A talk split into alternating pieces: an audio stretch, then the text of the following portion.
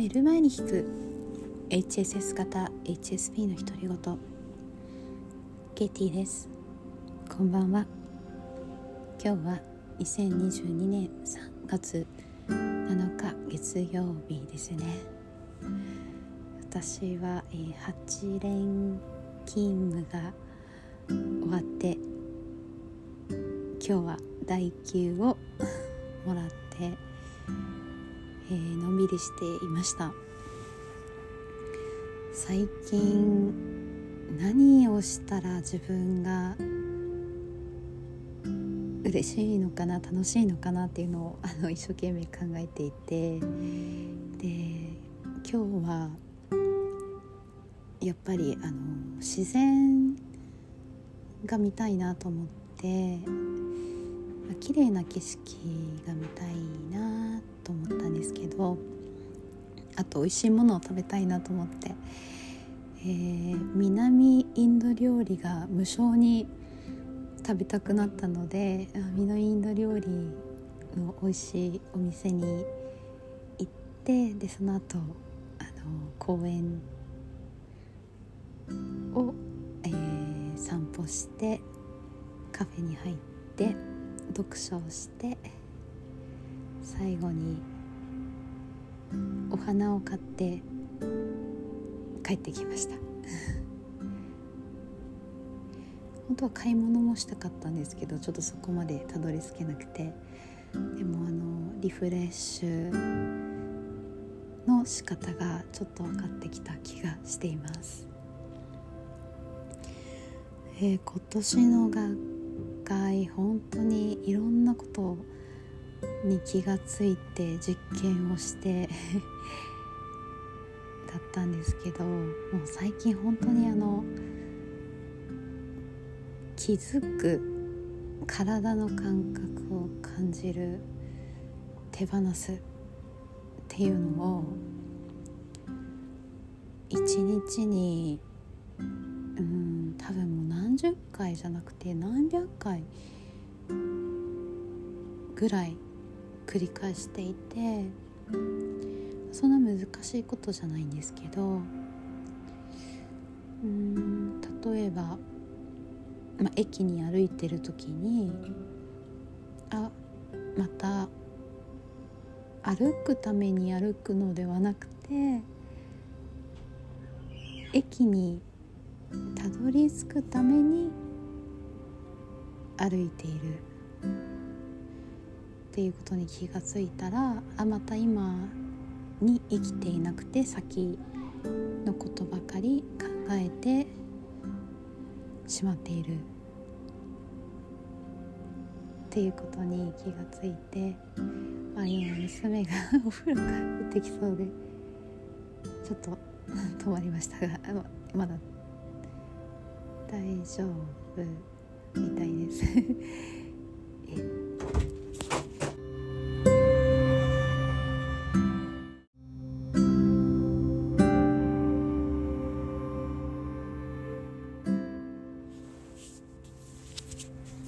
はり娘がお風呂から上がってきたので一旦中断しました。うんえっ、ー、と気づく、えー、感じる手放すの話ですよね。で気づく手放す感じるなのか。なんか感じると手放すが一緒ぐらいな感じなんですけど。えー、あの今ちょうど武田壮雲さんのクラブハウスを聞いていたらあの武田壮雲さんもあの筋トレの話をされてたんですけど最近あのあまり運動されてなかったのに筋トレをするようになってあの多分ウェイトトレーニングとかされてるんですかね。そうするとあの、まあ、例えばバーベル上げえー、10回を3セットとかやりますよね。でその時にあのもうそのやってる時の体の感覚を大事にして一つ一つ丁寧にやっているので全然苦でなくなっってきたらしいんですよね最初はとてもあの早く終わらないかなっていう感じだったのに丁寧にすることでその瞬間にもフロー状態に入っているので、えー、3セットあったらまだ1セットであと2セットあるとかではなくてもう本当にその瞬間に集中してやることであの喜びと感謝の気持ちが生まれてくる、まあ、最初はそのインストラクターの方がすごく怖いって思ってたのが自分が程よいあのぐらいの負荷ギリギリのところでこうウェイトを乗せてくれてでちょうど良い感じに筋肉痛になって筋力がつくように調整してそれをあのやらせてもらってるっていうことに感謝の気持ちが湧いてくるっていうことを言っていて、うん、ねあのトレーニングってそうなりがちですよね。私も最初ヨガしててあ結構あまだあの、まあ、以前レッスンしてた時は1時間あるのであまだあと30分もあるとか今は YouTube でもっぱらやってるのであのもっと短い時間なんですけどもうそういうことはあまり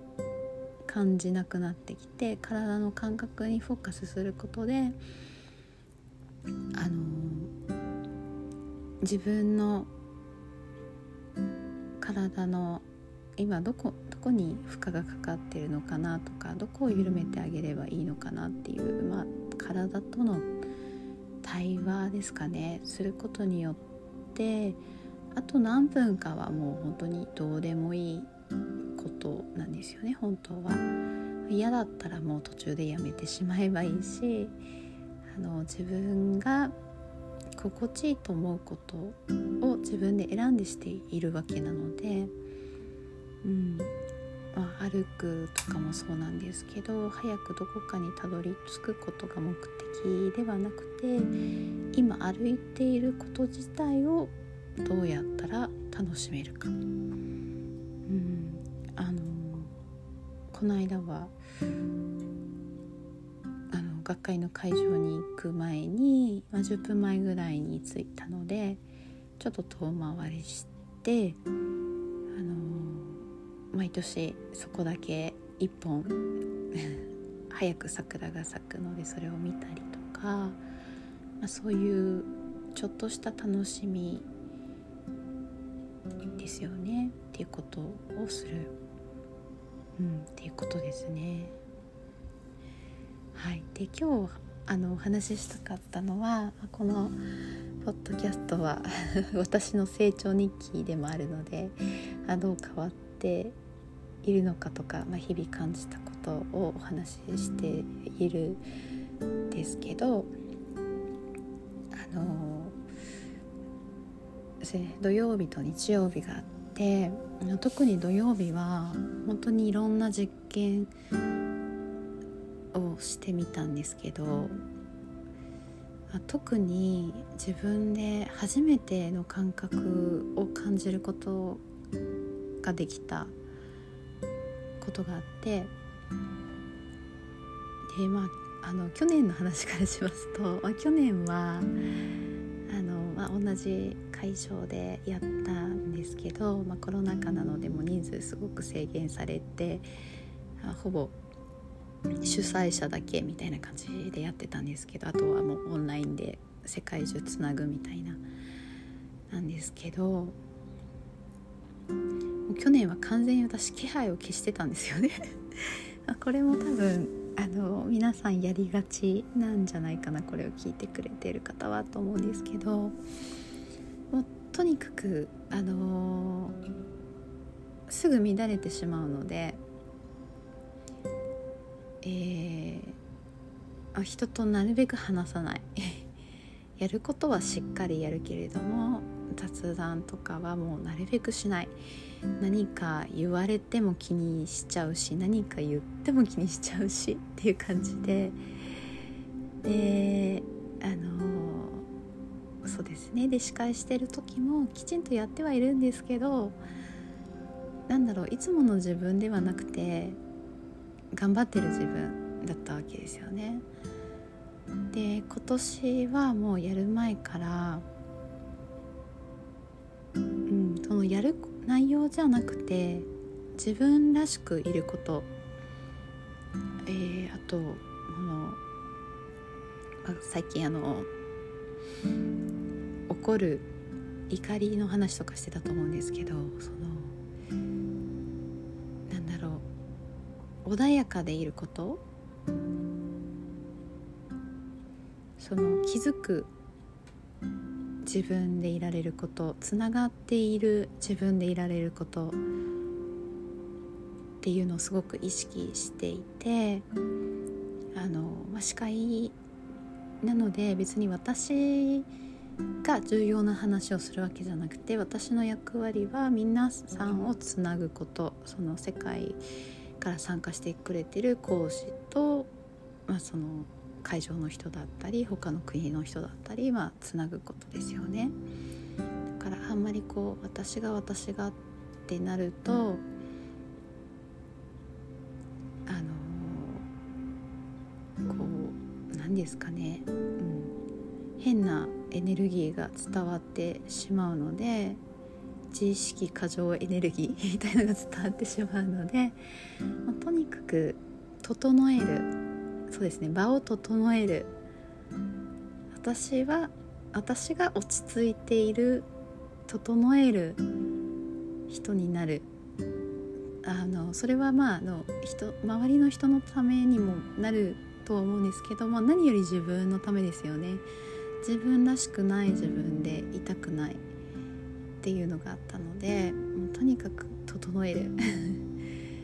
ていうのを意識してやりましたでまあなんかちょっとあのその前の日からあったけど私は遠かったので参加しなかったっていう話したと思うんですけど、まあ、その時のこうアドレナリンの上がりっぷりで結構なんかちょっとガチャガチャしてたんですよ空気が。なんだろう、うん、なんかこう頑張ってやんなきゃみたいなあのとかなんかこう、まあ、ちょっとトラブルが起きた時とかもなんかこう、うん、ガチャガチャしてしまっていたんですけどとにかく私はあの落ち着いて穏やかに、まあ、このポッドキャストをやってる時は本当に穏やかに整えてからやるように心がけてるんですけど。こういう感じで初めてできたんですよね。でその場の空気のエネルギーに自分がポジティブなものを注ぎ込んでいるっていう手応えがあってうんなんかすごく貴重な体験をさせてもらいました。今まで本当に気配を消してあのその場の空気に乱されない自分が乱されないことでやっとだったのにあの自分からこう働きかけてまあねそんなたくさんなあのプラスのエネルギーではないかもしれないんですけど、まあ、少なくとも絶対あのマイナスにはしてないしゼロでもなくてあの、まあ、1とか2かもしれないけどプラスのエネルギーを注げたんですよね。うんっていう体験をしました。はい、でと同時にあのそれはその会場の1日目で2日目の日曜日の方はあの、まあ、ちょっとさらにいろいろあって やっぱ私も疲れちゃったんですよね。集中力が結構あの切れてきてしまってでそうするとあの人あのやることはできるし自分が話すこともできるんですけど人のを受け入れる余白みたいなものが減ってしまうんですよね。こう受け止めきれない自分になっちゃうみたいなのがあってであのまあ、昨日はちょっとやっぱり帰ってきた後うんすごいぐったりしちゃってあれでよかったのかなって思ったりとかなんだろう、私のせいでは全然なくってあの あの講演者が現れなかったりとかってまあ、私のせいではないんですけどまあなんかもうちょっとなんかあのできたんじゃないかなって思っちゃったりする自分もいたんですけどうん、やっぱりあの疲れてると自分らしくいられないし周りとつながれなくなるっていうのをすごく強く感じました、うん、でもあの私に司会を依頼してくださったあの私のとても尊敬しているあの研究者の方にあの、まあ、ケイティがいてくれて本当に安心してあのいられて本当に助かりましたみたいなことを言っていただけたので一応役割は果たせたと思います。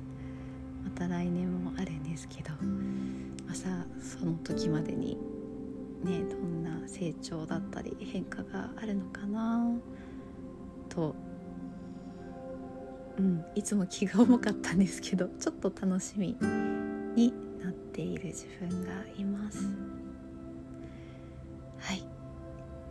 今日も聞いてくださってありがとうございます。